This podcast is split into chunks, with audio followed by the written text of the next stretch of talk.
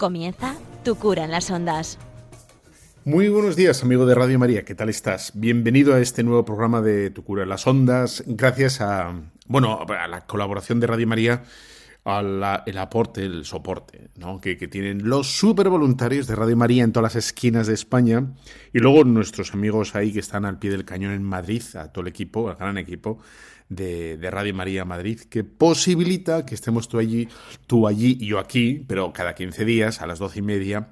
Eh, y hoy en este bonito 30 de marzo, que ya, ya, ya se, ¿verdad? Se siente, se presiente la primavera y, antes tenemos que pasar por la Semana Santa. Pero bueno, en fin, eso es una maravilla.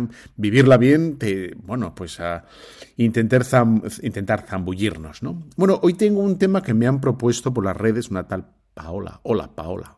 Hola, Paola. Bueno, entonces me ha, dicho sobre la amistad, ¿qué, la amistad cristiana? Es temazo, es un temazo, porque yo también le doy muchas vueltas por muchas cosas, por muchos motivos. es un gran tema, es un gran tema. Bueno, pues voy a intentar como desgranar, dar pistas, ideas, sugerencias, ¿no? Sobre, mm, bueno, luces y sombras, sombras porque hay alguna sombra, porque me hablaba Paula a ver si puedo hablar de las amistades tóxicas. bueno, pues algo diremos, ¿no? Bueno, pues esto con buena música como siempre. Hoy tengo una un poco dramática, pero la letra es buenísima. Eh, y vamos allá, no, no, no vamos a esperar nada más. Venga.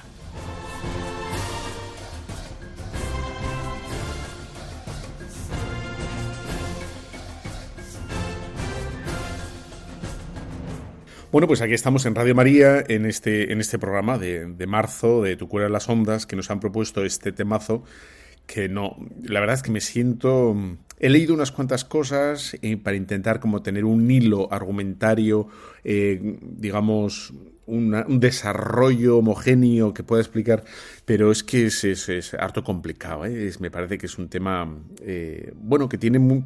por, un lado, por un lado, yo creo que todos tenemos la idea como muy clara de, de la amistad, pero una amistad, digamos, como muy incipiente, muy básica, muy como, como sin, sin, grandes esfuerzos, y me refiero a la amistad de, los niños, las amistades primeras. Supongo que todos nosotros tenemos en la cabeza nuestras amistades de, de, niños, ¿no? De jóvenes, de a lo mejor no tan jóvenes, ¿no? Pero esas amistades que, que uno era uno, el otro era el otro, y bueno, y uno estaba súper a gusto con el otro, ¿no? Y no había ningún tipo de complicación. Y si había complicaciones, eh, se pasaban después de haber llorado, ¿no? De que te han cogido el juguete o te has enfadado o desaparecía, digamos, la morriña, el enfado. Y todo era tan espontáneo, como tan puro, tan inocente, ¿no? Que yo creo que todos nosotros podemos tener en, en la cabeza esa, esa como primera eh, experiencia de, de lo que es la amistad. Una como una relación eh, donde el otro le conocemos perfectamente y, nos damos a conocer al otro perfectamente. No hay, em, ningún tipo de, de, barrera o de disimulo. No, hay nada, ¿no? Ahí está. Y luego yo creo que todos tenemos eh, a medida que hemos ido pues creciendo y, hay dificultades y disparidades de criterio y roces y incomprensiones, vemos como esa amistad primera, que era casi casi sin esfuerzo, sin ningún tipo de esfuerzo, pues a lo largo que va pasando el tiempo y vas conociendo otras personas, etcétera, pues mm, ya no se dan del mismo modo, ya no se dan tan como tan como limpias, como inmediatas, eh, tan, ¿no?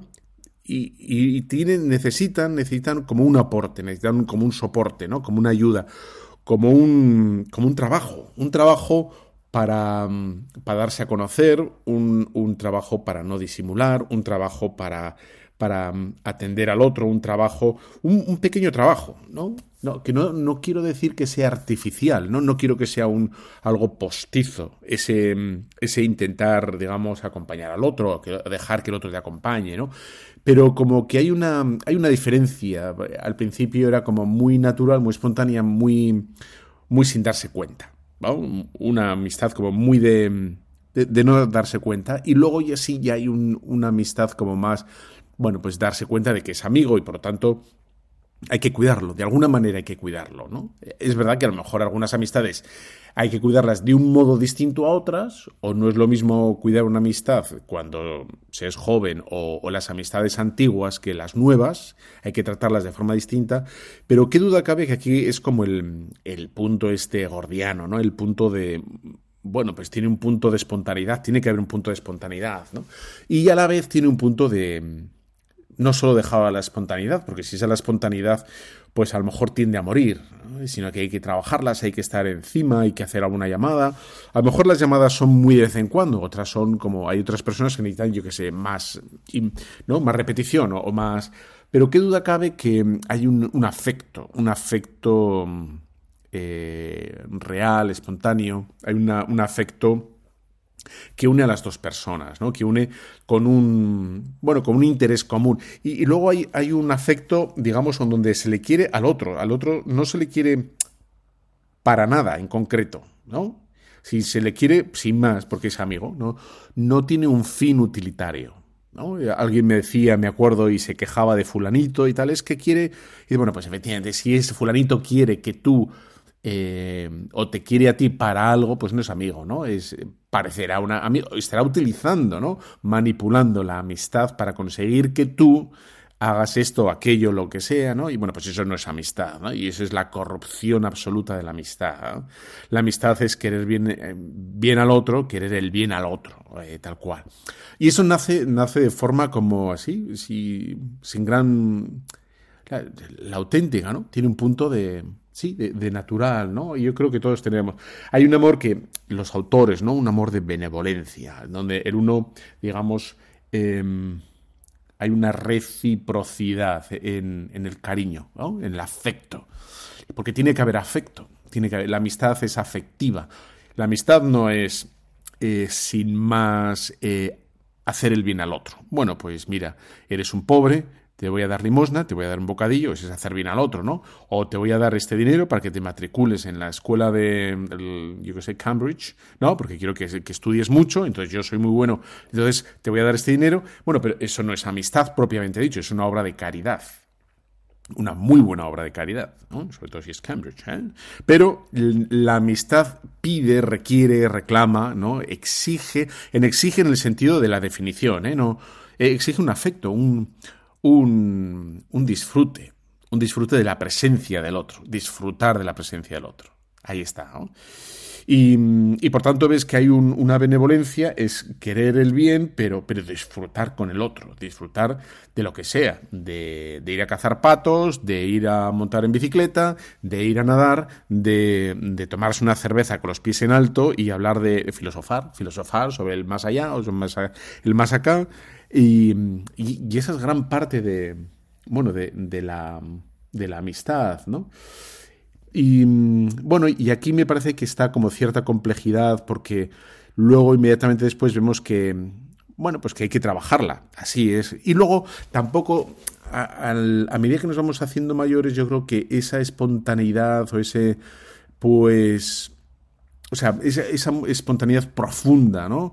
Tan, como tan explosiva, digamos, de los, o tan transparente, tan transparente, que llegue tan, tan al fondo de los pequeños, pues, pues a lo mejor no, no es tan, tan fácil o tan fácil de encontrar, aunque creo que cuando uno es adulto, como es capaz de expresar mejor las cosas, aunque quizá es más lento, eh, bueno, pues puede llegar como a mayor recorrido la amistad, ¿no? Puede haber unas amistades más mayor, de mayores, de adultos que, bueno, que pueden ser como ser más disfrutadas que las de los enanos, ¿no? Me parece a mí. Aunque todos miramos nuestra infancia con, supongo, vamos, con cierto cariño, cierta nostalgia de, de qué felices éramos y, y, qué poco cuenta nos dábamos, ¿no? Porque, en fin, ahí está.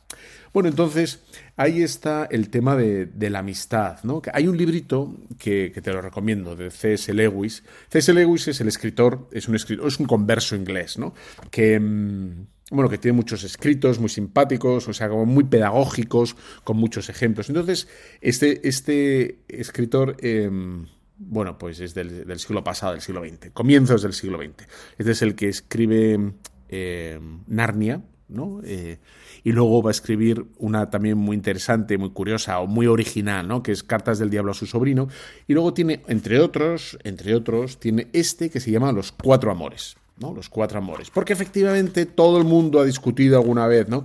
La diferencia entre el afecto, entre la amistad, entre el eros, ¿no? el eros, esa atracción, ¿no? De, bueno, del hombre a la mujer, la mujer al hombre, y luego la caridad, la caridad. Bueno, todos estos, como ves, son cuatro amores distintos que, en este librito intenta como explicar y, yo creo que lo hace relativamente bien, ¿no? O sea, relativamente bien quiero decir bien. Eh, entonces tiene un capítulo, que es el cuarto, que se llama La amistad, que yo te lo voy a leer un poquito para que veas a ver si estás de acuerdo y si te compras el libro, ¿no? Yo qué sé, ¿no? Y a lo mejor lo encuentras gratis en internet. Pero dice así, a ver, empieza así el tema del capítulo, ¿no? Cuando el tema de que hablamos es la amistad o el eros, encontramos un auditorio preparado. La importancia y belleza de ambos ha sido reiteradamente destacada y hasta exagerada una y otra vez. Aun aquellos que pretendan ridiculizarlos, como consciente reacción contra esta tradición de encomios, lo hacen también influidos por ellos. Pero muy poca gente moderna piensa que la amistad es un amor de un valor comparable al eros o simplemente que sea un amor. No puedo recordar ningún poema desde In Memoriam, ni ninguna novela que haya celebrado Tristán y Solda, Antonio y Cleopatra, Romeo y Julieta, tienen innumerables imitaciones en la literatura, en la literatura moderna. Pero David y Jonatán, Pílades Orestes, Rolando o Oliveros, Amis y Amiles, no las tienen. A los antiguos la amistad les parecía el más feliz y el más plenamente humano de todos los amores, coronación de la vida y escuela de virtudes. El mundo moderno, en cambio, la ignora. Admite, por supuesto, que además de una esposa y una familia, un hombre necesita de unos pocos amigos. Pero el tono mismo en que admite esto y el que este tipo de relación se describe como amistades, demuestra claramente de que lo que habla tiene muy poco que ver con la filia, con la amistad que Aristóteles calificaba entre las virtudes, o esa amicia sobre la que Cicerón escribió un libro se, considera algo bastante marginal, no un plato fuerte en el banquete de la vida, sería un entretenimiento, algo que llena los ratos libres de nuestra vida. La cuestión es cómo ha podido suceder esto. La primera y más obvia, más obvia de las respuestas es que pocos la valoran, porque son pocos los que la experimentan y la posibilidad de que transcurre la vida sin esa experiencia se afinca en el hecho de separar tan radicalmente a la amistad de los otros dos amores, del afecto y de la caridad. Ahí está.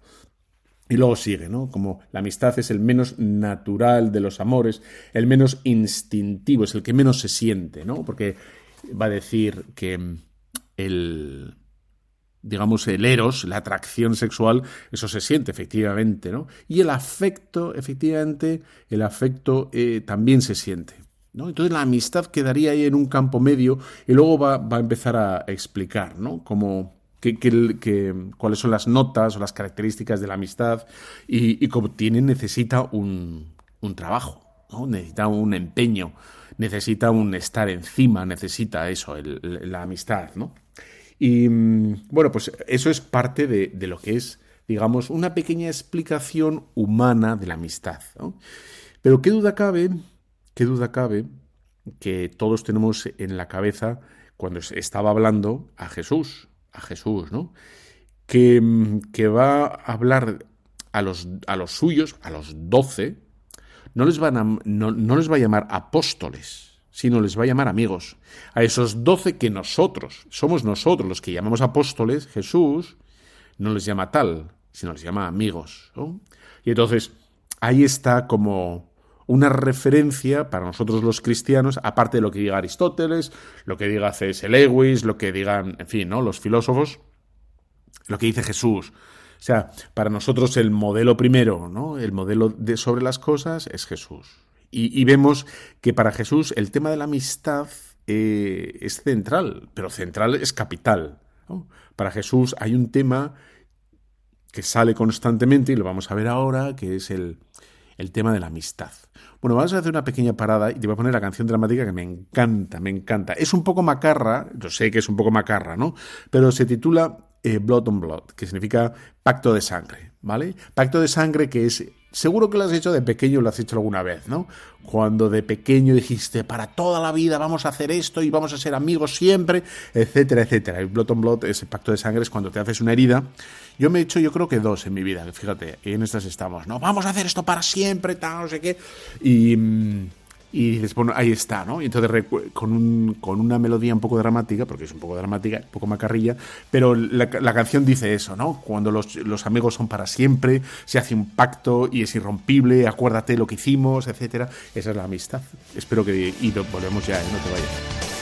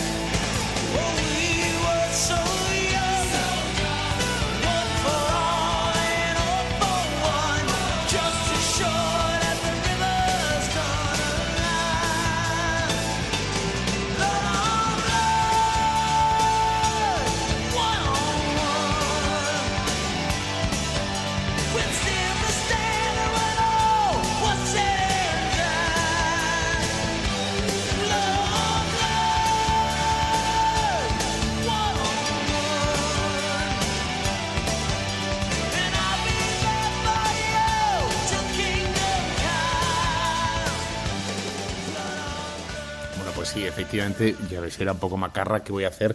Luego, no te preocupes que, mm, vamos, recuperamos el tono y, nos ponemos a, tono con otra canción como Dios manda. Bueno, estamos hablando de la amistad, de cómo todos tenemos experiencia, ¿no? De, una amistad como limpia, espontánea, fresca.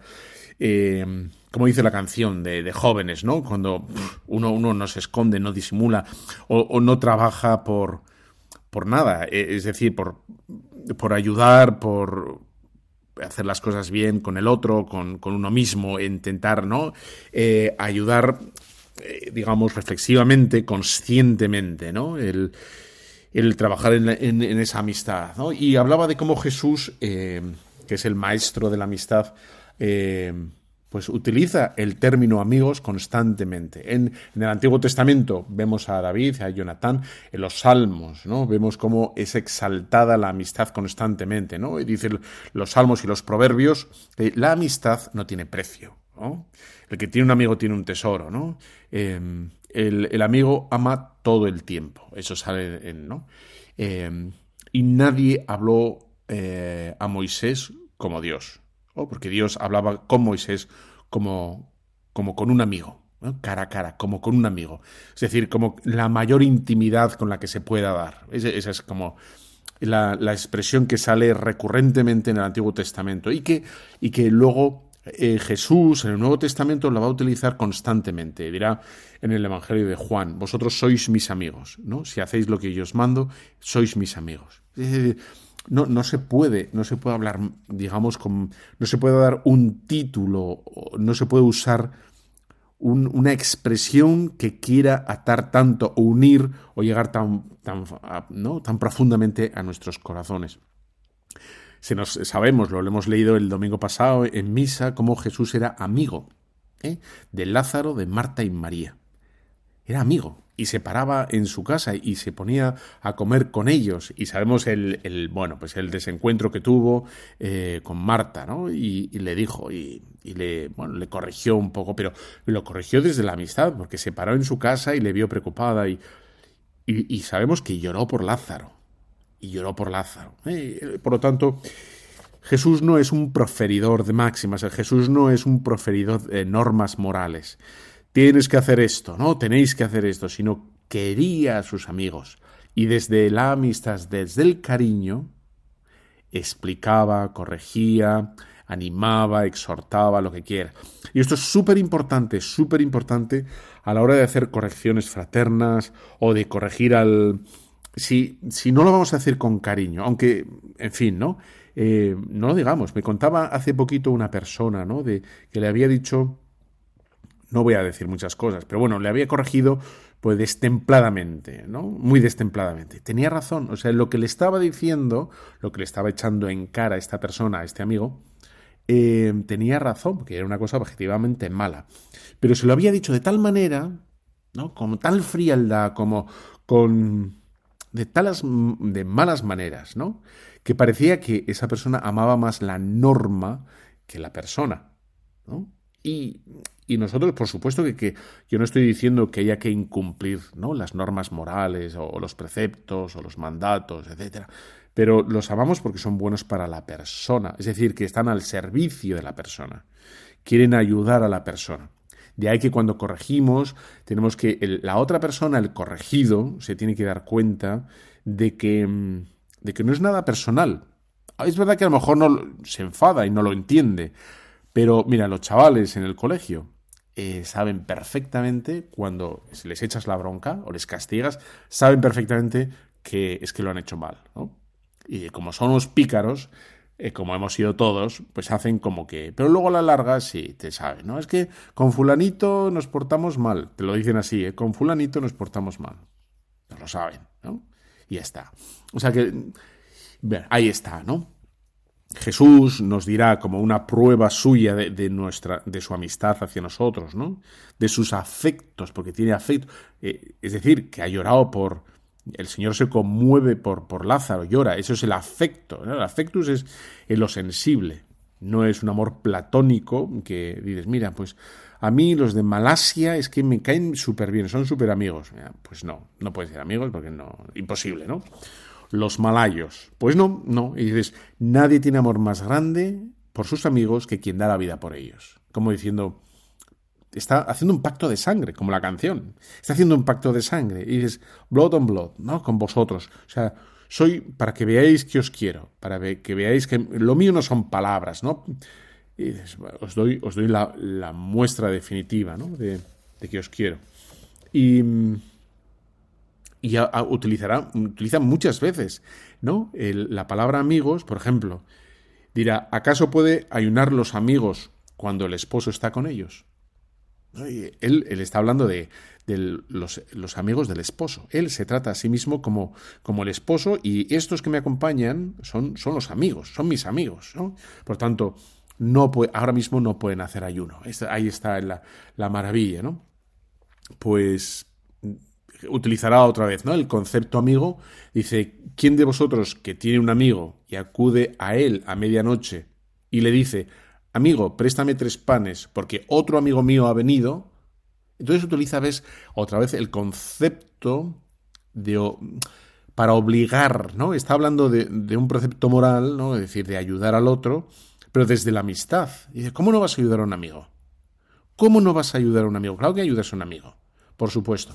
Leía el otro día la amistad de San Agustín, eh, que tenía unos cuantos amigos. Él, ¿sabes que San Agustín era, era, un hombre con un corazón enorme, ¿no? Tenía un corazón gigantesco y, y se le murió un amigo, pues antes, digamos, antes de convertirse, cuando estaba todavía haciendo de las suyas, ¿no? Sus correrías por el mundo, pero la amistad era tan sincera, ¿no? Y tan profunda de, con este amigo que, que decía se dio cuenta, por la falta de esa amistad, porque se muere, se muere el amigo, que todo el mundo, todo lo que existe, incluso los placeres más bajos, ¿no? Lo que compartía con el pecaminoso, solo tenía sentido y solo era placentero porque lo hacía con su amigo. Las comidas, los viajes, los tal, todo, todo lo que hacía eh, tenía sentido y era agradable por la amistad.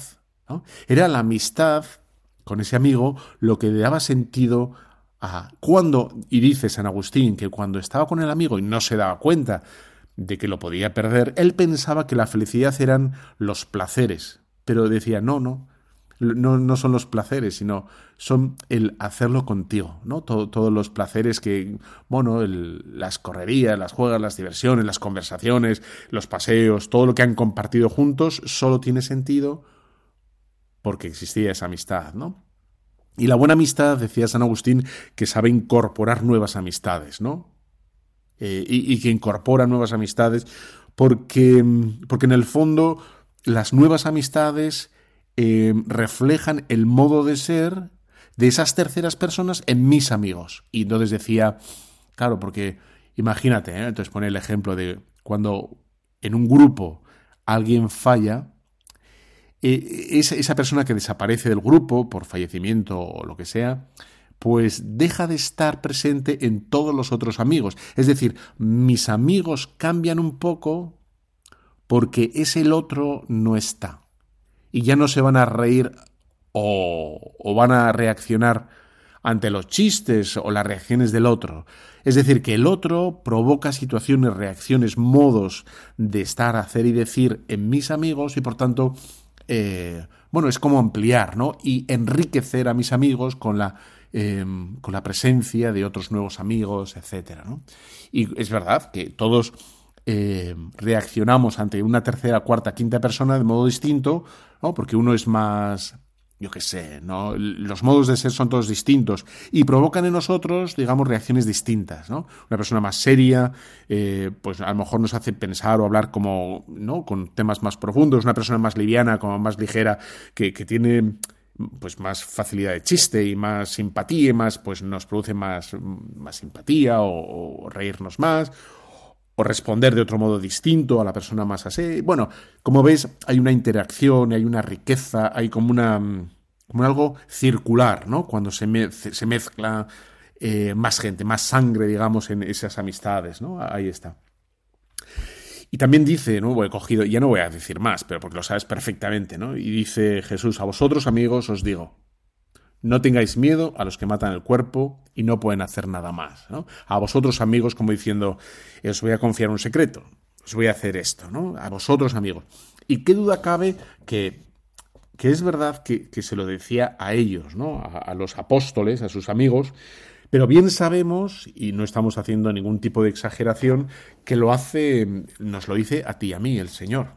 Es decir, que cuando hacemos la oración, cuando hacemos hora santa, cuando, cuando vamos a misa, cuando comulgamos, cuando rezamos, cuando todo eso, hacemos desde la amistad, lo hacemos desde no, no el cumplimiento, Y después, pues no, nosotros los, nuestros amigos musulmanes, pues hacen desde el cumplimiento, desde el cumplimiento, cumplen. Lo mejor tienen algo de, en fin, de, pero, pero nosotros no, nosotros hacemos absolutamente con la confianza de un buen amigo, o sea, con el cariño. La persona que piense en las cosas de Dios con un mero cumplimiento le falta lo mejor, le falta lo mejor, ¿no? Es algo así parecido a, eh, a ver si vale el, ejemplo, ¿no? Como cuando te invitan a una fiesta de cumpleaños por, o una, una cena, ¿no? ¿Quién te, mira, es el jefe, el jefe de, tu esposa. Y dices, hay que ir, hay que ir, porque ha invitado al jefe de la esposa y que, que te apetece como dos tiros en el pie, ¿no? O cuando vas a la cena de, de un amigo, ¿no? O, entonces ahí disfrutas. La idea principal, la cena, es lo mismo. No, pero el uno vas forzado y el otro vas por la amistad. Entonces disfrutas de la cena mucho más. Ahí está el. ¿Cuándo? ¿Por qué hacemos las cosas de Dios?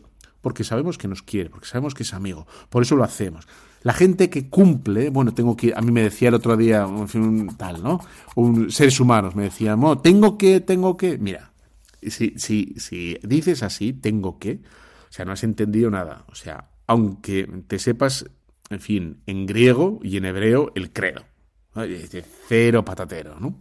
Pues ahí está. O sea, ahí está la, la maravilla, digamos, el, como el, el aroma, el, el, estilo, el que damos a nuestra, a nuestra amistad, ¿no?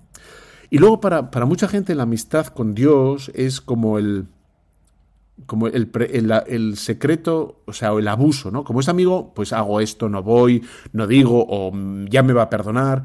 Entonces, en este, en este librito de C.S. Lewis, de los cuatro amores, habla efectivamente de, de esa especie como de, de mala educación o de grosería que se puede meter, ¿no? En, en casa, entre los amigos. Bueno, como, como tenemos mucha amistad, nos decimos lo que nos da la gana, dice este, ¿no?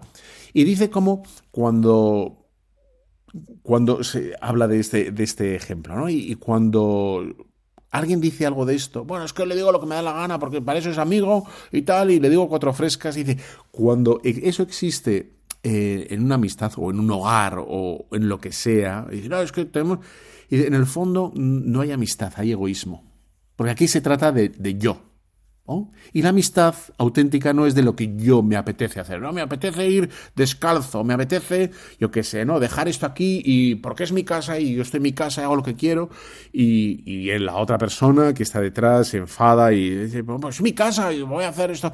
Bueno, en el fondo, en el, ahí lo que, lo que luce es el egoísmo, ¿no? Y yo quiero estar a gusto, yo estoy yo, yo. Y, la amistad es el otro. La amistad es es mirar hacia adelante con, un objetivo común, con una ilusión común, compartir algo y, la amistad verdadera es que el otro esté a gusto también, ¿no? Porque estando el otro a gusto, tú también estás a gusto. Cuando el otro está triste, cuando está... Si no, es una especie de egoísmo o de monólogo, ¿no? Bueno, pues es que es mi casa, hay que estar a gusto, ¿no? Al, amigo hay que decirle lo que quiere, vete a tomar por saco, Demetrio. Pues, pues no, pues no, eh, en fin, ¿no? O si hay que decirlo, se le dice pues, pues lo mejor posible. ¿no? Entonces, em, y ahora paso al, tema ¿no? que me decía Paola, del tema de, las amistades tóxicas, amistades tóxicas. Pero el tema de las amistades tóxicas lo voy a dejar para después de esta pequeña pausa que, que te va a gustar. Ya vas a ver. When the night has come and the land is dark. And the moon is the only light we'll see. No, I won't be afraid. Oh, I won't be afraid. Just as long as you stand, stand by me. So, darling.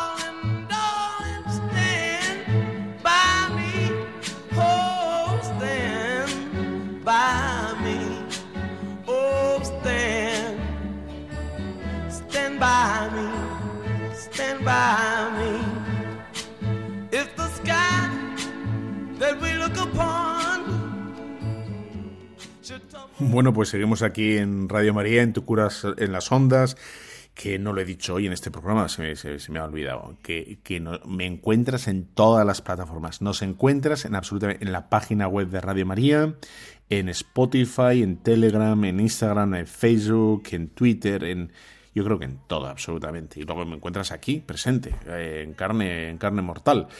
Y, bien a gusto, además. ¿eh? Y estamos hablando de la amistad, que te he dejado esta canción de Sam Cooke, que buenísima, Stand By Me, que significa eso, quédate un, un buen amigo, quédate un rato más. Esa, es eso, ¿no? Quédate un ratito más, un ratito más. Una cerveza más, una... Cuando éramos pequeños era una bolsa de pipas, una bolsa de pipas más, ¿no? Venga, esa, venga, una bolsa de pipas más, venga, compra las vídeos y, y, y, ¿de qué hablabais? ¿De qué hablabais? Pues, pues, de nada, de nada, pero de todo. Estás a gusto y, te ríes y te ríes del otro y el otro se ríe de ti y, la, cómo metiste la pata aquí y tal y lo que te dijeron y lo que tú no supiste decir. Todas esas cosas, la amistad, ¿no? Y, luego ya está. Pues eso es la, grandeza. Y entonces la, la pregunta de, y lo que voy a intentar contestar a Paola es sobre el amor tóxico, las amistades tóxicas, ¿no? Bueno, entonces, lo primero que tendría que decir sobre el concepto, el concepto, el concepto de amistades tóxicas, es que no me gusta, no me gusta el, el o sea, lo que transmite indirectamente esta palabra de amistades tóxicas.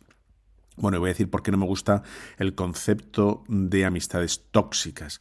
Porque me da la impresión, y es una cosa subjetiva mía, personal, ¿eh?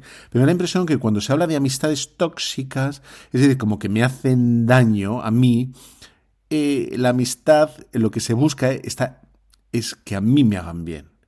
Entonces, se está buscando algo que tiene que ser, digamos, consecuencia, no, no, es, no es el objeto, el objeto primero, o sea, lo que se busca en la amistad, exactamente igual que en el matrimonio, ¿eh? y les pasa a muchos novios, que están buscando alguien que les satisfaga, ¿no? Que les llene ese vacío, que me llene.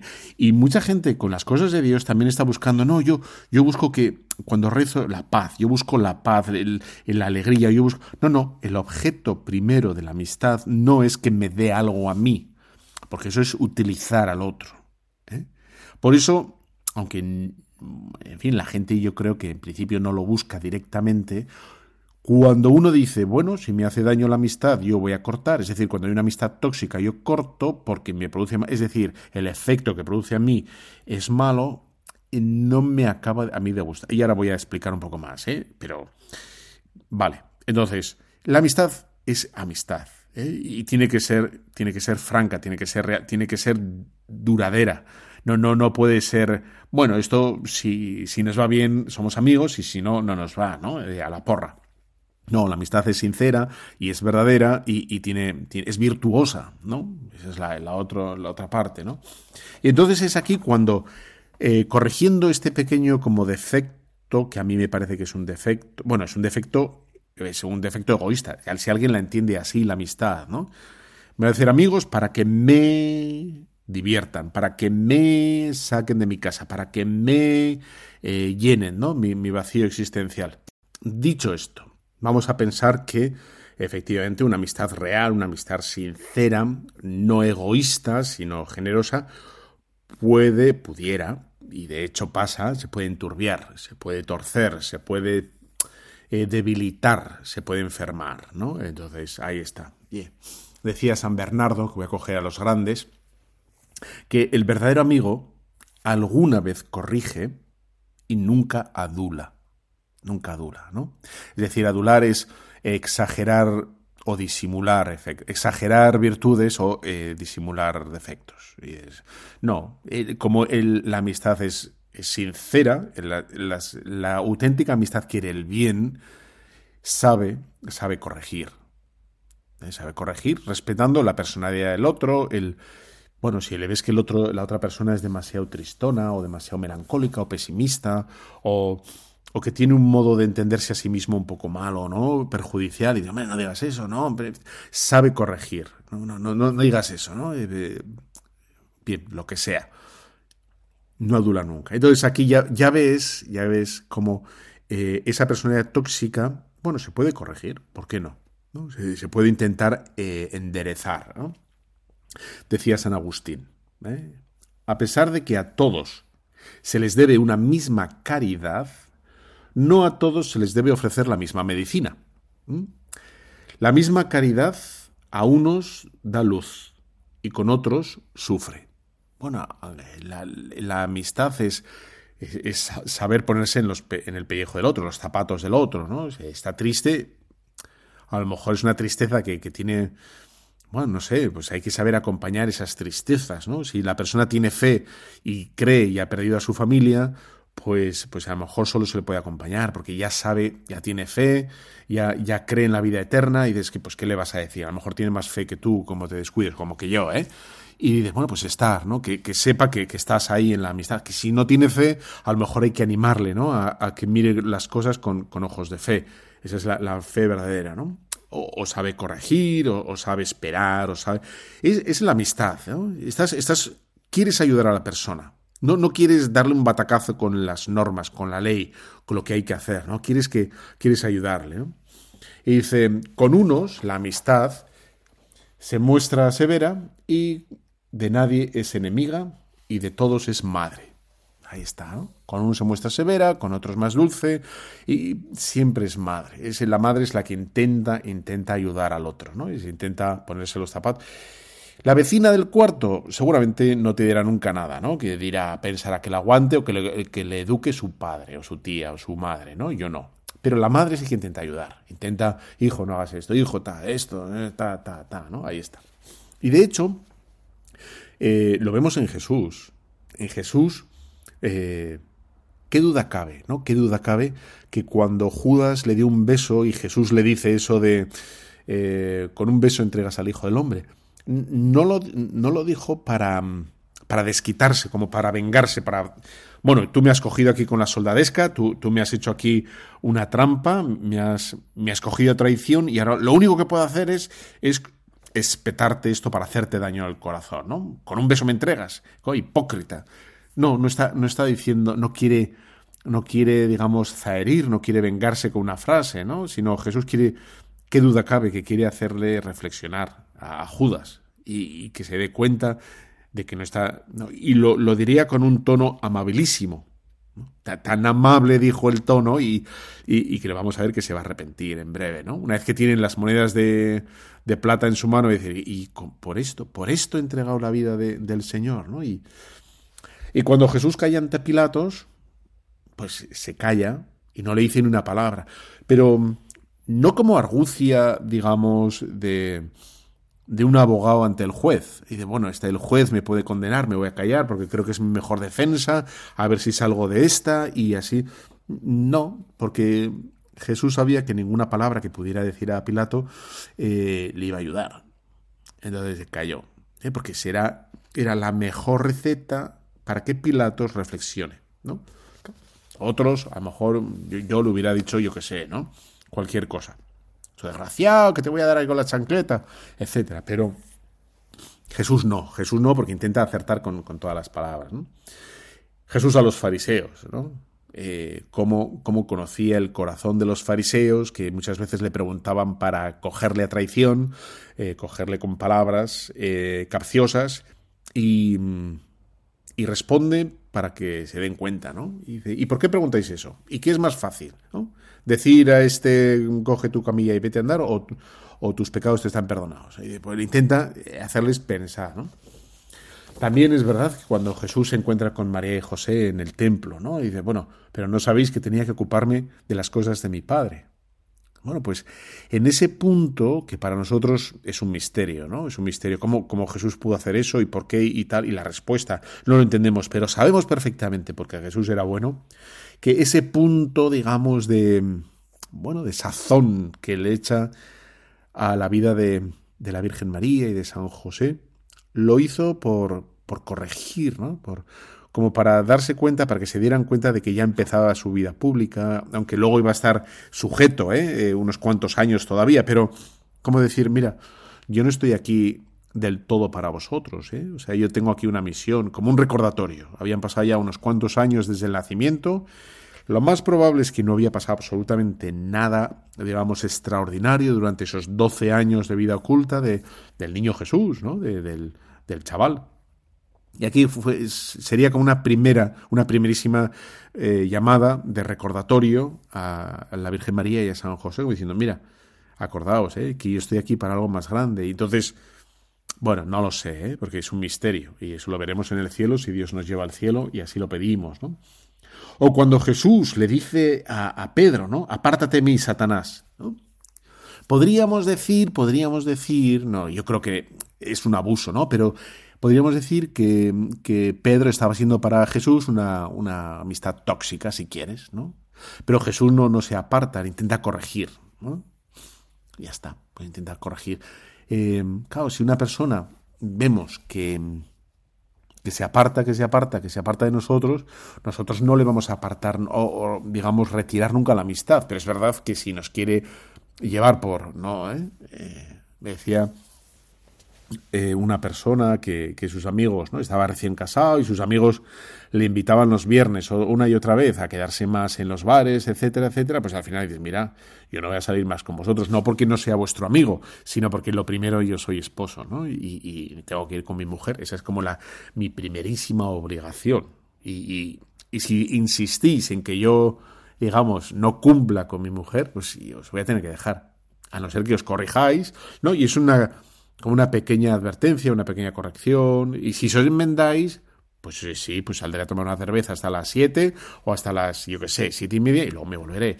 Porque, yo qué sé, ¿no? Ya me has entendido. Entonces, cuando una persona se vuelva un, pelín tóxica, es decir, cuando empieza a torcernos, ¿no? ¿Para qué tanta misa? Ven para acá, no sé qué.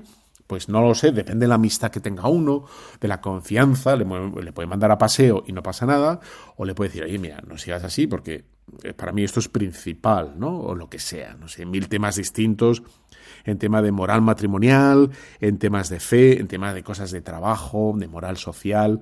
Eh, hay tantísimo campo abierto que dices, bueno, pues esto. Y luego el peso que tengan las palabras, porque es verdad que, una persona te puede decir algo y, o sea, te resbala absolutamente, en fin, ¿no? Pero es verdad que a lo mejor otra persona te puede hacer más mella, ¿no? El jefe o yo qué sé, ¿no? En fin, puede ser más complicado algunas situaciones. Ya está, ¿no? Bueno, Vamos a hacer la última pausa, no te vayas, ¿eh? que espero aquí vamos a hacer un repaso a Jesucristo sobre sus títulos y por qué de tantos títulos, qué significan los títulos de Jesucristo y la riqueza ¿no? del personaje de Jesús de Nazaret se expresa en todos sus títulos que tiene un montón y no te vayas, volvemos ahora.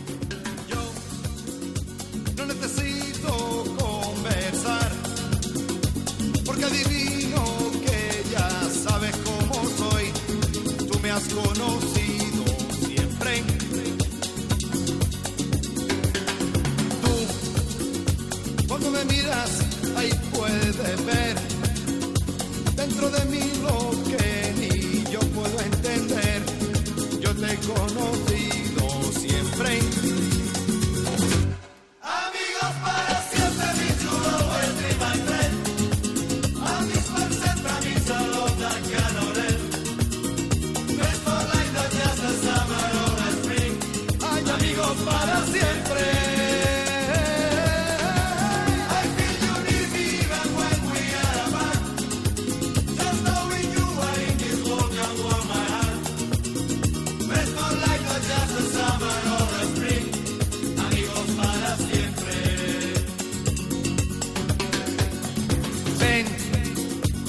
que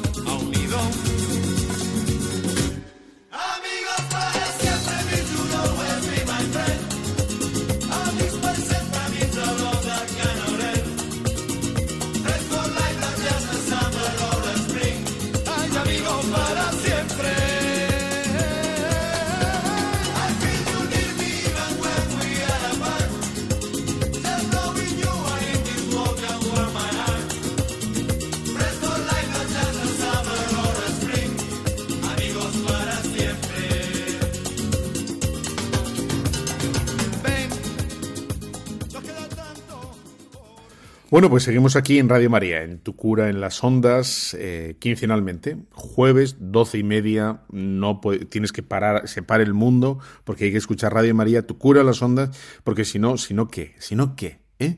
Pues, pues, pues ya está, mal, mal, fatal. Bueno, que no puede, ahora ya sabes, ¿no? Lo puedes escuchar en cualquier plataforma, en cualquiera. Spotify, Spotify, Spotify, la página web de Radio María, en Evox, en, en, todas partes, en todas partes, en Telegram, yo qué sé, ¿no? Entonces, eh, vamos a repasar, eh, ahora que estamos ya en, en, puertas de la Semana Santa, vamos a repasar un poquito, someramente, ¿no? Los títulos que tiene Jesús y que a lo mejor, no sé, nunca te has parado a pensar que el, el significado no son familiares, los has escuchado un montón de veces, pero eh, te, te quedas ahí un poco con la copla. Entonces, por ejemplo, voy a decir unas cuantas, ¿no? dices, Cordero de Dios, Alfa y Omega, nuestro abogado, ¿no? El que ha sido, el que es y el que será. Cristo el Señor, el Emmanuel, el Hijo de Dios, el Hijo del Altísimo, Hijo de David, el Hijo del Hombre, Jesucristo, el justo, la luz, el único Maestro, el Mesías, nuestro Señor, el buen Pastor, Padre de familia, Maestro, la resurrección en la vida, Rey, Salvador del mundo, Señor de la gloria, sacerdote eterno, sumo sacerdote, Cordero Inmaculado, Cordero Inmolado, autor de la vida, consolación de la casa de David, Hijo de Dios vivo, gloria de Israel, imagen de Dios, luz del mundo, mediador, pan de Dios, piedra angular, camino, verdad y vida etcétera, etcétera. Como ves, no hay, no hay pocos, ¿eh? hay unos cuantos. Y cada uno de estos títulos, que son todos, son todos eh, de, las, de las Sagradas Escrituras, que son todos, eh, proceden de, de, las Escrituras, no hay ninguno, absolutamente, que sea, digamos, de origen teológico, ¿no? Digamos, un, un añadido, un artificio intelectual, ¿no? De los teólogos, pues todos tienen una razón de ser y subrayan la riqueza del mensaje, la riqueza de la obra de Jesús. ¿no? ahí está.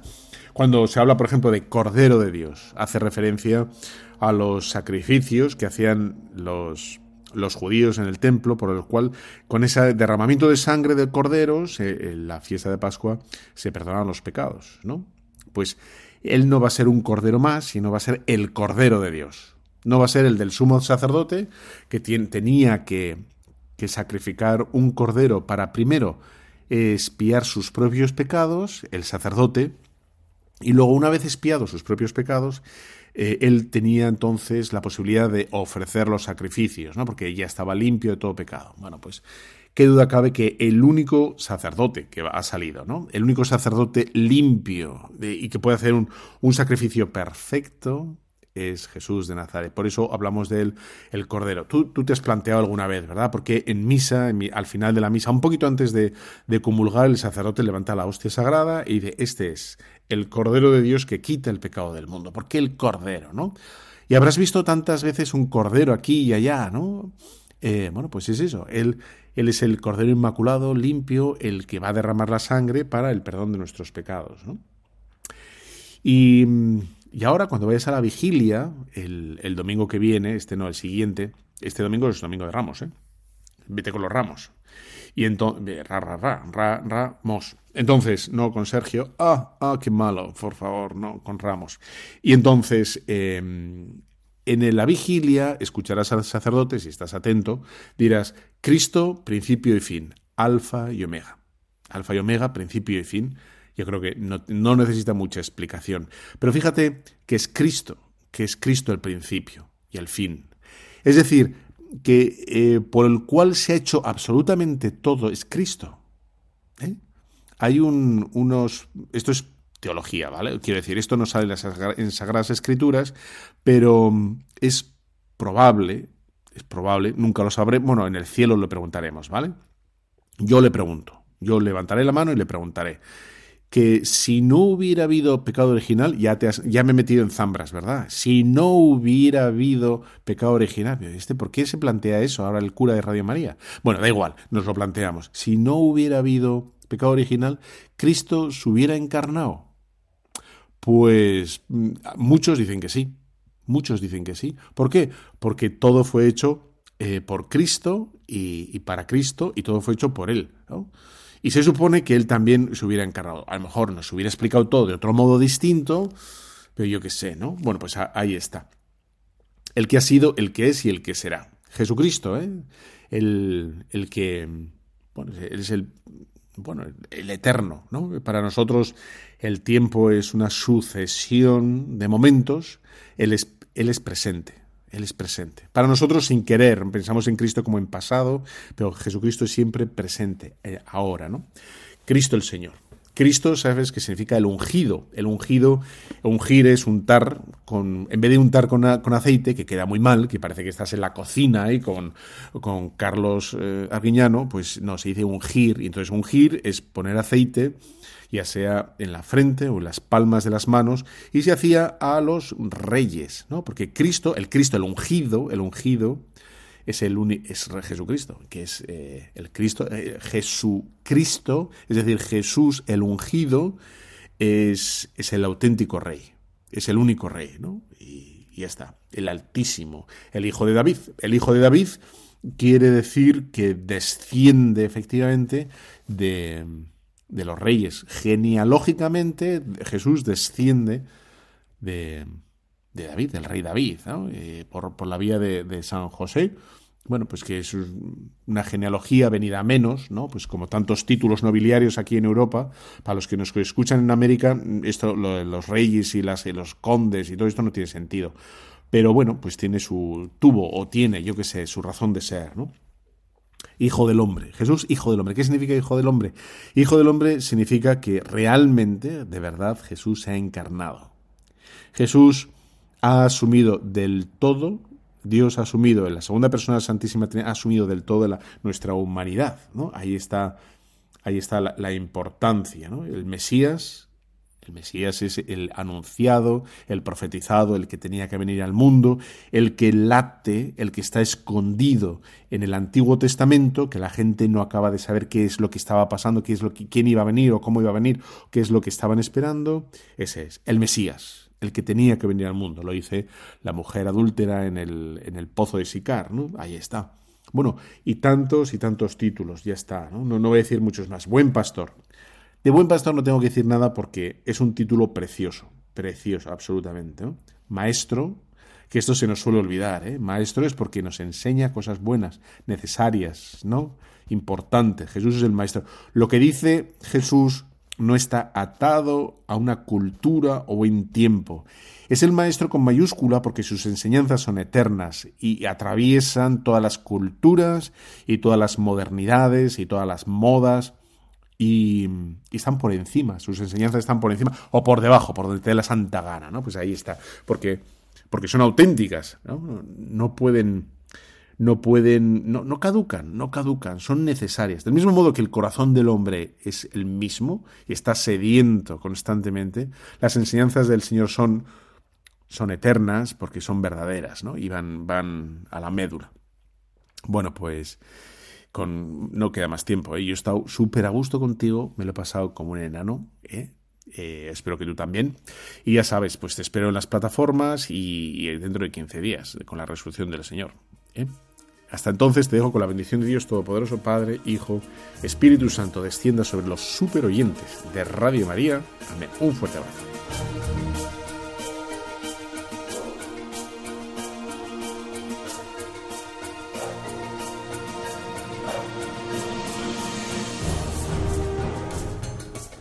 Han escuchado Tu cura en las ondas con el padre Íñigo Ugalde.